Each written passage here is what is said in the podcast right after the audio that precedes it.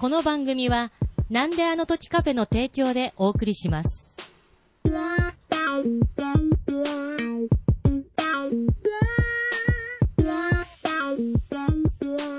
せーの、ファイブスターラジオ。この番組は長野守原作、ファイブスターストーリーズを、えっ、と、元に、えっ、と、雑談する番組です。えー私はケリーです。本日のゲストは、大場でございます。はい、よろしくお願いいたします。よろしくお願いいたします。えっ、と、わざわざ九州から、はい。はい。なんであの時放送部にはい来ていただきまして、ありがとうございます。えーもうこの番組に出たいがためにはい。やってまいりました。えー、大絶賛人気配信中の、はい。あの、私も少数生のリスナーの一人でございますあ。りがとうございます。はいもう、あのージャパンポッドキャストアワードも席巻できるんじゃないかなと。もう終わったのかな配信されてる頃には。えーっと、一応1月末あがーエントリー期限ということで。はい。もう、多分多く、リスナーの多くの皆さんがエントリーしていただいたんであろうと。実践しましました？実践できますよ、あれ。あ、本当ですか？あれ、実践打線関係ないんあ、で。そうですね。はい。あの、だいや、でもマジで、あの、ファイブスター使ってる番組ってほぼないので。ないですね。しかも、た単発でもないですよね。検索して出ないし、まして、ファイブスターをメインでやってる番組はこれが唯一なんで、はい。これは結構や、ね、出していいんじゃないかと思う評価されてもいいはずなんですけどね。あの、なかなかまだ日の目に合いませんが、はい大場さんもファイブスターストーリーズの大ファンということなんですね。もともと入ったのがですね、はいまあその書いてる永野護を知ったのがそのアニメのエルガイム。エルガイム。はい。はいそれで知って、まあアニメの人という認識があったんですけど、はいはいその後あの、角川でニュータイプが発刊されてきたときに、うん あのー今ちょっと目の前に単行本がありますけど、はいあれ、えー Fool for the Cit Fool for the City。これがあはいのーニュータイプの最初の第1号が連載が始まって、この表紙がゲートキーパーですね。で、ぶっちゃけ初めてこれをニュータイプで見たときに、はい。正直下手やなと思ったんですよ。あーえ、あの、コマごとの絵としてはきちんと書き込まれてくる、はいはいはい漫画の体裁はあんまりなしてない。で、まあ本人も多分これ、多分おお試しというか練習で、そうなんですね。で、これもずっと連載を追っていくとだんだんこう、小回りとかが普通の漫画っぽくなってきた、あ、という感じで、ね。そうやって見ると確かにうんコミック1ページからパラパラって見ても小回りが、全然違うんですよね。はいはいはいはい結構最初のコマが大きいというか、はいあんまり細かくコマ割ってない。うんうんうんうんその映画でいうところのカット割りをしていないはいみたいな。はいはいはい。だからもう後半はもう最後の方は結構普通の、普通のうん違和感ないですね。うん、がまあ絵もだいぶこう慣れてきたみたいな。まあそれでもあのー今見るとやっぱり、まあまだまだ若書きの部分ってあっそうて、ですね。で、これが終わってからあのーファイブスターがあの連ファイブスター載が始まって、もう、三十数年立ちましたね。前ですものね。で、ファイブスターも連載の時に、でははいあんまりしょそんなに熱心に読んでなかったんですよ。はい。あ、最初は。最初は。はい。どんな印象だったんですか？いや、正直やっぱりよくわかんなくて、あで、単行本が出て、で、買いに行って、あ。はい。読んで、その時にもうめっちゃハマって、家帰ってきて何度もその日のうち何回も何回も読み出して、あわーって1ページから読んで、最後まで行ったらまた1ページに戻って、で、あの、最初の方のカラーページで、そのキャラクターとモーターヘッドの設定がずっと書いて、レッドミラージュ、ルージュミラージュとか、クロスミラージうュ。ん。で、それなんで読んで、あと、巻末の年表も読んで、もう一回頭から戻って読み返していって、うんなん、この作り込みと情報量の多さ？そうですね。これに玉がありましたよだからこれやっぱ連載よりもやっぱ単行本で読んだ方がいいんかなっていう感じが当時しました。僕もこの番組でも何度も喋ってるんですけど、僕は最初コミックを見つけて、あ、面白そうだと思ってはい買ったんです。はで、1巻、2巻ぐらいはもう出てたんですよね。で、もっと早く話を読みたいから、あの、ニュータイプを買い出すんですけど、あの、第2、第2話のクローソーが終わった後、はい次のトラフィック行くまでしばらくお休みされる時に買ってたんですよ。だから連載で一度も読んだことがないまま、お小遣いが尽きて挫折したんですよね。あのーあとは立ち読み。最近は違うけど、昔は、あのー単行本一巻分書いたら救済して、その間の単行本の書き直ししたりとか、よね表紙を変えたりして、で、単行本が出たらまた連載再開みたいな感じで、結構間がね、半年とか1年とか、結構ちょこちょこちょここ救済してて、まあ、ここ何年かは、まあ、救済なしでずっと書いてもらってるけど、ね。でそれなら、それで書けるなら、じゃああの時の休みは何だったんだみたいな。うん本当ですよね。もっと早くストーリーが進めたであろうに。で、しかもね、あの、アニメを作る間で9年間かうん連載休んでて、これはちょっと、その9年がなければ、もうもっと話は、もう魔導大戦は終わってたでしょう終わってね。アドラー進行とかそのあたりの話になっとったんだけどね。確か何かの記事で読みましたけど、あの、長野先生はコミック2時間分ぐらいは構想はもうちゃんと出来上がってるからと。だいぶ前のね、なんかインタビューかなんかでそれかい言ってましたよね。なんかシナリオができてるみたいな。はいまあ、そこからさらにこうしたいとかっていうと、ね、今、そ実際本当に2時間分なのか、もっと先までかかるのかね、わからないですけれどなんも。か、確か、コンテを切る前に最初シナリオを書いてるとかなんかそんなの言ってましたよね。その、コミックバーって読んで、後でこの、今だったら参考資料がデザイン図ですよね。で、こういうのとか過去の資料とかを見ると、基本やっぱりこう、基本通り話は進んでるんですよね。あの、思った以上にブレてないというか、うん。あの、メインストーリーは、うん。結構当初の予定通り、大体年表に沿って、まあ、細かい部分はいろいろ変わってるけど、はいはいはい。基本は変わってないし、今その言われたように過去の資料とか、うん。読み返すと、あ、ここにこう伏線が引いてあったりとか、はいはいはい。このキャラがここにすでに出ていたみたいなのが、うん。後から、その時は全然わかんなくて、ね。今読み直すと、おーみたいな発見が結構あるっていうのが、まあ、この漫画の面白さですよね。あのー前の、以前の回でも喋ったんですけど、この昔のニュータイプの付録の5スターのはい。設定資料集、はいはい。付録でね、はいあったやつでもこう、青クソの後のパートナーが誰かとかすでに書いてあったりとか。ああ、ありますね、いろいろ。もうこれって30年ぐらい前の資料だから、あ、その通り進んでるんだ、30年経っても。だから多分根っこの部分は全然ずれて変わってないですね。うんそのモーターヘッドがね、ゴシックメイドになるとかいうところは変わったにしても、根本は変わってない。物語の流れっていうのは変わ特に変わってはないのかなだかってね。ら、流れとキャラクターは変わってなういんような感じですよね。大場さんは好きなキャラク、このファイブスターの好きなキャラクターは、前はですね、やっぱダグラス・カイエンが好きだったけど、ンまあ死んじゃって、まあ 死んでも出てるけど、まあ回何回もねね、うん、カイエンがやっぱり、その、本当に最強に強い剣聖だけど、ヘタレで、うん女ったらしで、あの、本編中でもほとんど実力出すことなく死んじゃったみたいな。そうですね。ちゃんと戦ったとこほぼない。ないですね。うん逆に回想シーンで、うんどれだけ強いかが出てくるみたいはいはいはいな。まあ、それとあの、ログダウンだって、あんまり戦ったシーンないけど、あのー、アマテラスのミコトと、そうそう。いやあ、でも、モーターヘッドに乗ってるのは、ないです。ほあのまあ、多少はあるけど、リアルにね、モーダーヘッド乗って戦ってるシーンって戦ってるシーンってないですね。ないね。うんあの、未来のシーンで、あの、なんだっけ、あの、飛んでるやつはいはい。あれをちょっと運転して、運転してるだけですよね。戦ってはないもんね、うあれ。あと、あの、カラミティの爆発の シーンで、おじいちゃんバージョンになったログナーがとかで、実際戦ってるのはアイシャさんとかそうそうそうそう。ぐらいですよね。アマテラスも、そういや、モーターヘッドで戦ってるのは最初だけか。第1巻のナイト・オブ・ゴールドと、その後コーラス戦の時には、まあ、あれもほぼ乗ってるだけだったうんね。ん、ね。あの、勝手に、えーナイト・オブ・ゴールドが動いてたみたいな感じで、ねそれ以降は、ないもんね。ん意外と戦っていない。まあ多分そこはなんかもうみんな別にあまり要求してないというか、ま うんあ、あの、レディオストープとして、ね、あの、整備やってる方がよっぽど優秀じゃないかみたいな。じゃあ、パートナーにしたいファティマはおりますか？うわあ、難しいですね。それぞれ特色があるバランシェ・ファティマとか、ボラード・ファティマとか、あの、なんであの時放送部では、なんとか調達できますよ。銘柄も、はい、ない、どっからどう調達するのかは、まああれお任せください。ああ。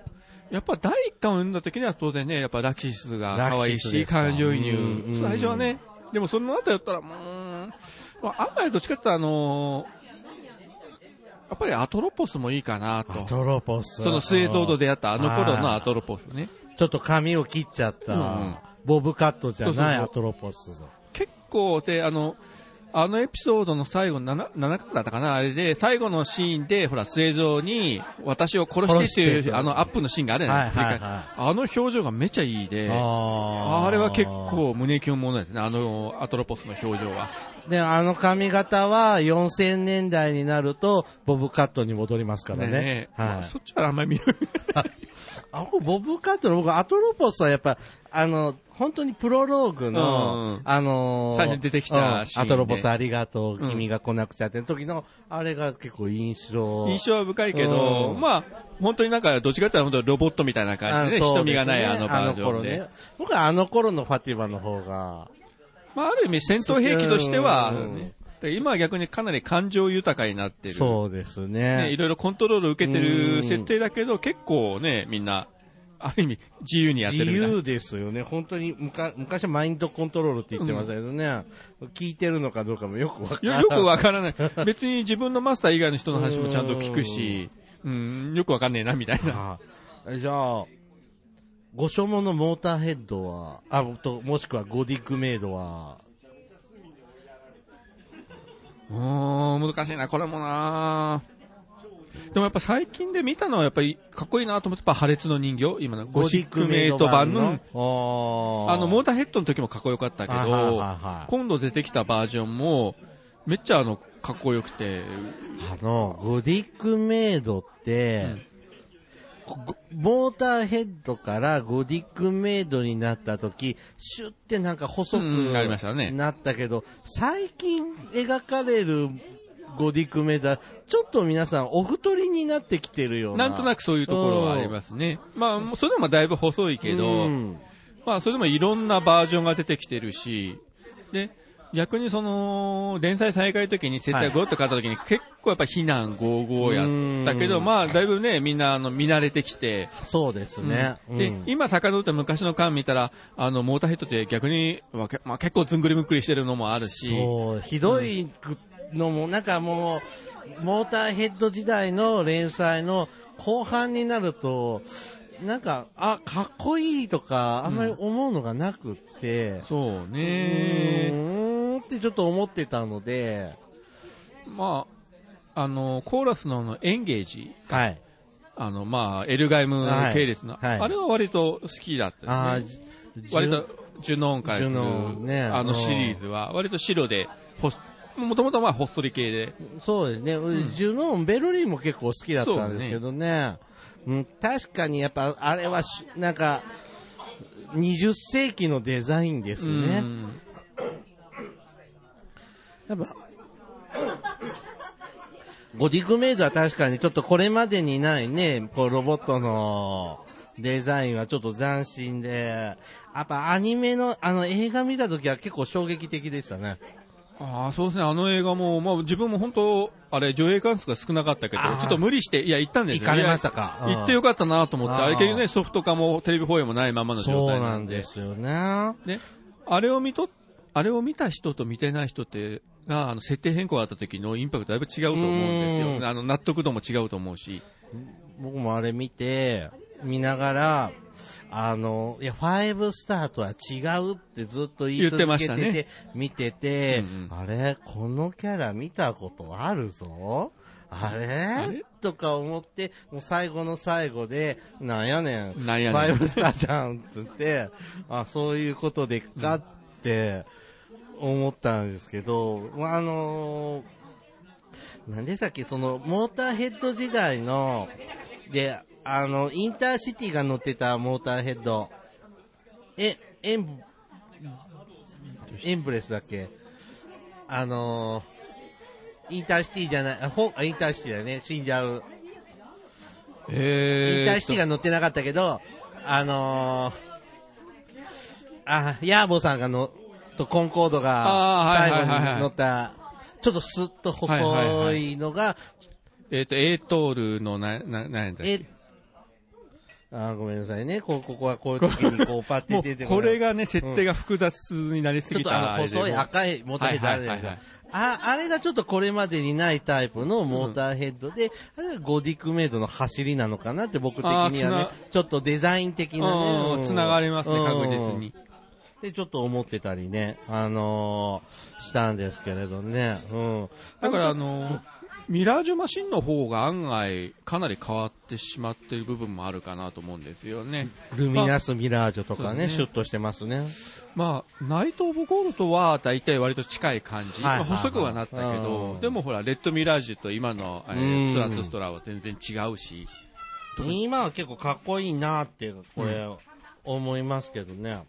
うん。ちょっともうな、慣れてきたかな。でもこれは実際、こんなんで、うこう、物理的な法則はこれでちゃんと戦えるのかしらって思ったりね。この細さで支えられるのかなとか、思っちゃう時もあるんですけどね。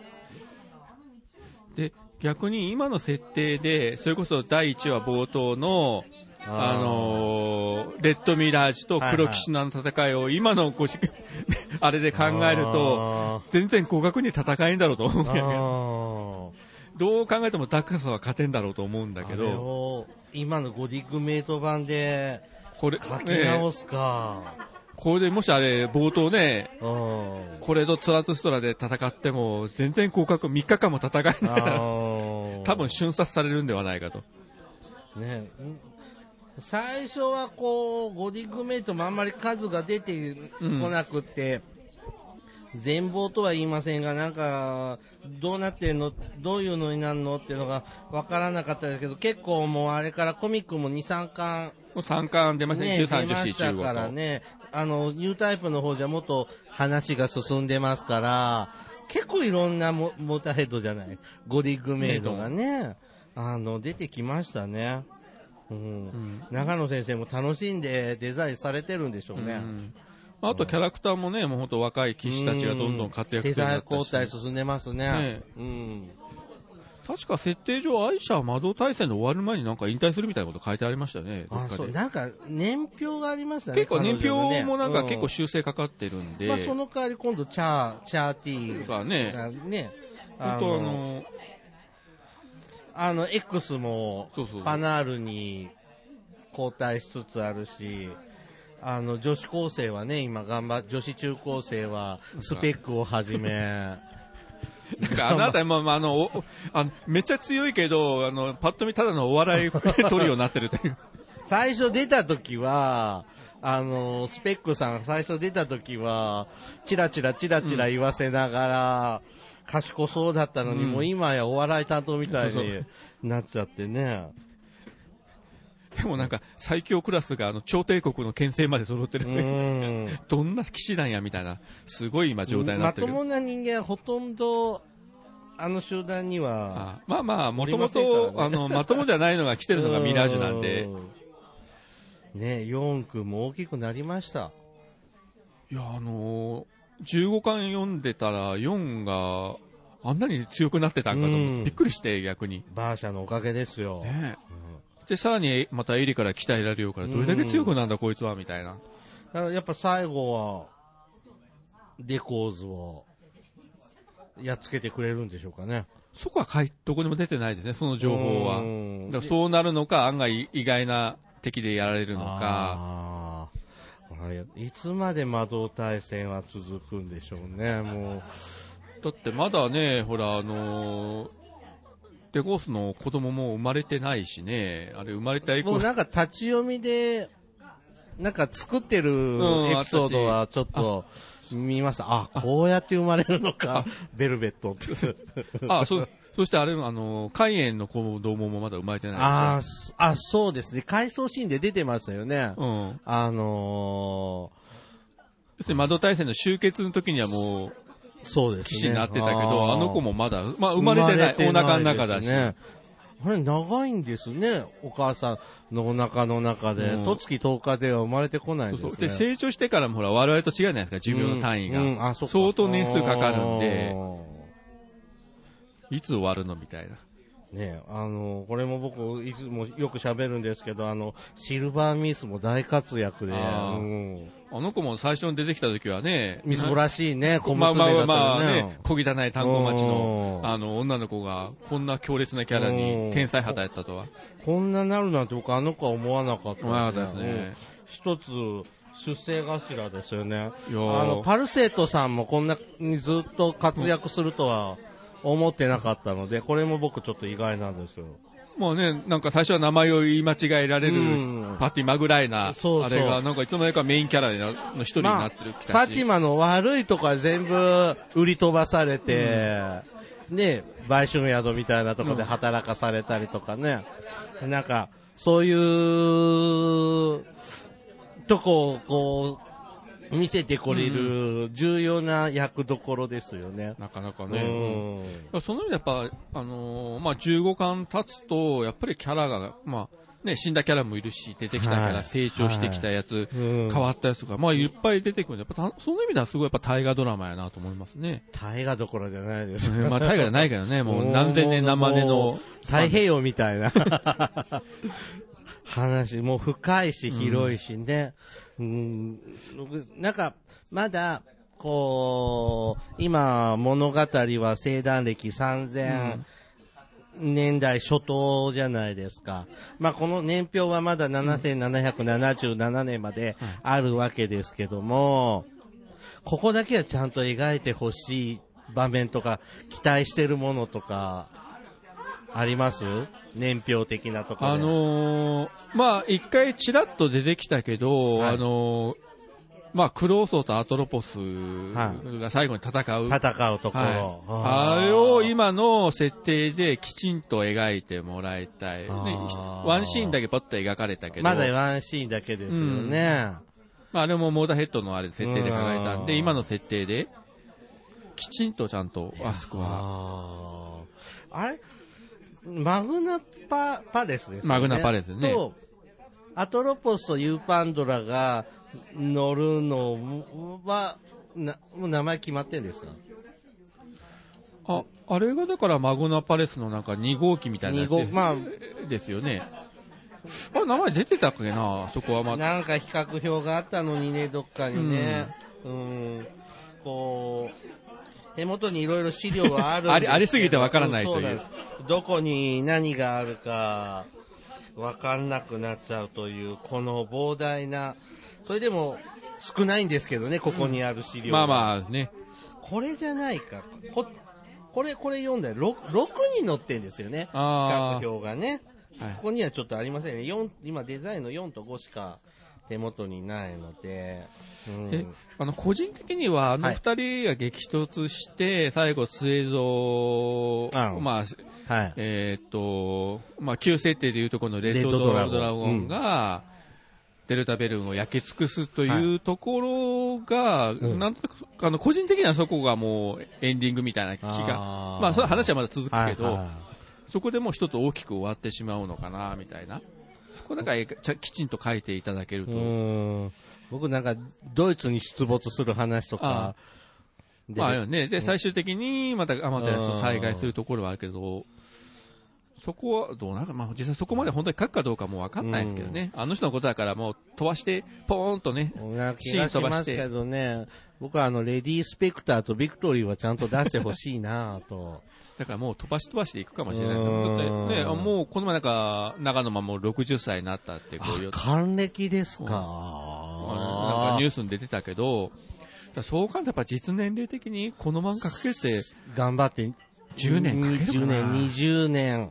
20年って80ですものね。80で描けますかね。どうなんでしょうね。ほら、絵は描けるけど、うん。このストーリー漫画として描けるかだってほら、例えば、松本零士とかだって、もう年取ったら結局連載、例えば銀河鉄道39再開させたけど、中途半端で終わっても続きそうですね。描けなくなって、うん。今もうイラスト描くぐらいでも今違う人が書いてますよね、うんそう39ね。結局そういう風になるでしょ。うん。う、だけどやっぱ長野守も、さすがに80歳だったら、一枚絵は描けてもイラスト。漫画は描けないんじゃないかな、ね。こういったやつはね。ドラゴンボールも今、続きがやってますよ書いてるね。けど、スーパーもう原作が鳥山明ってだけでしょ？そう。あの、サイボーグ009もそうだし、まあそうですね。あのー今そういうのはいっぱいねキャプテンハーロックとかも書いてたしそうそうそう39もそうだし、うんうん、あとは AI にちょっとデータ入れといてもらって、そういう時代来るでしょうね。うん。美空ひばりもね、復活する時代ですからね。う ん長野守も実は人間じゃないのかもしれないね。だからこう、その辺の設定とかっていうのはきちんと、私たちがまだ見ていない未公開のが膨大にあるんでしょうからね。いや、多分あると思いますうよ。んで、結局、作ったけど、本当発表せんまま設定変更したけど、もう使え、うん本当に使えないままで終わったやつとか、まだ出すつもりで出してない話とか。結構大物漫画家さんになりますと、その、下書きだけ書いて、あとはアシスタントはいがはい全部ね、書くみたいな感じだったら、だいぶ進まだうん。20年ぐらいは、大病でもされない限りは、ま映画作るって言い出さない限りはあ、もう、映画はいい。いや、もう、もうや、もう一本うでいい。基本的にはほとんど一人で書いてるみたいお書。きになってるんですか、うん、なんか、いや、若干なんか手伝いの人おるみたいなだいぶ前のインタビューで言ってたけあど、ーなんか普通の原稿用紙よりも大きいサイズで書いて、あ、そうなんだ。まあそうなのね、これで書き込みするっつったら、相当多分大きい用紙じゃないかなと思うんですよね。まあ、時間はかかると思いますねあの、表紙書くのにやっぱ1年とかかけてますものね。うん。で、書き直しとかもいっぱい結構、やってらっしゃるからね。それこそ昔の手塚治虫みたいな感じで、うんもうかなりへ手入れて単行本と連載が違うという。もうこのデザイン図も出るたんびに本のサイズが違うのも、わざとやってるよね。本棚的にちょっと困るんですけどね。多分それあの本人はニヤニヤしながらやってると思うんですうんでも、このデザイン図も全部揃えてますけど、読み切れず。まだ文章量が多いしうん、自分なんかもう年が年なんで小さい目読むのが、そうなんね、ですよ。字読むの目が辛くそて、うなんですよ。虫眼鏡ですか？もう、そう、僕、ファイブスターのリブートをはいはい。買った時に、はいこの、あのコ、コミ普通のコミックの、ファイブスターの100%コミックのサイズでしょ？で、その、ちょっと走り書きみたいなことによって書いてあるのが見れないので、ルーペ買いましたよ。で、虫眼鏡でこうやって見ながら、なんか読んで、で、老眼で見づらいから、メガネつけたり外したり、ルーペ使ったりとか、すごい大変な漫画です。なんか前、なんかのインタビューの時に、リブート版も今後も続けるし、その時に、あの、通常の単行本を出して、リブート版はそのニュータイプと同じサイズで、あ、そう、そう、書いてありました。ね読んだことあります。うん。いや、それやってほしいんですけどね、今からでも。ああ、そうですね。もう、もう、もう一巻から出してもらったらまた一巻から全部買うわと。今今だったらまだ買う財力が、お財布がついてきますね。読みやすくなるんやったら買うと、もうもう一回一巻からでも全部買い直すから出して。手塚治虫なんかあの、ジャンプコミックのあのサイズで、今全集出てますものね。あああいうので、ニュータイプサイズで、あ、それはちょっといいですね。